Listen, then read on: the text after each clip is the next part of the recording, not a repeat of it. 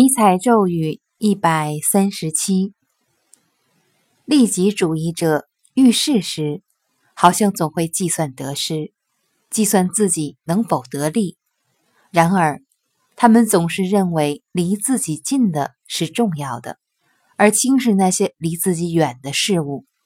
那只是一种近视眼性质的算计。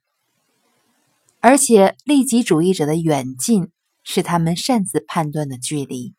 所以，利己主义者的计算毫不周密，也不参照事实，可以说是极其感情用事的判断。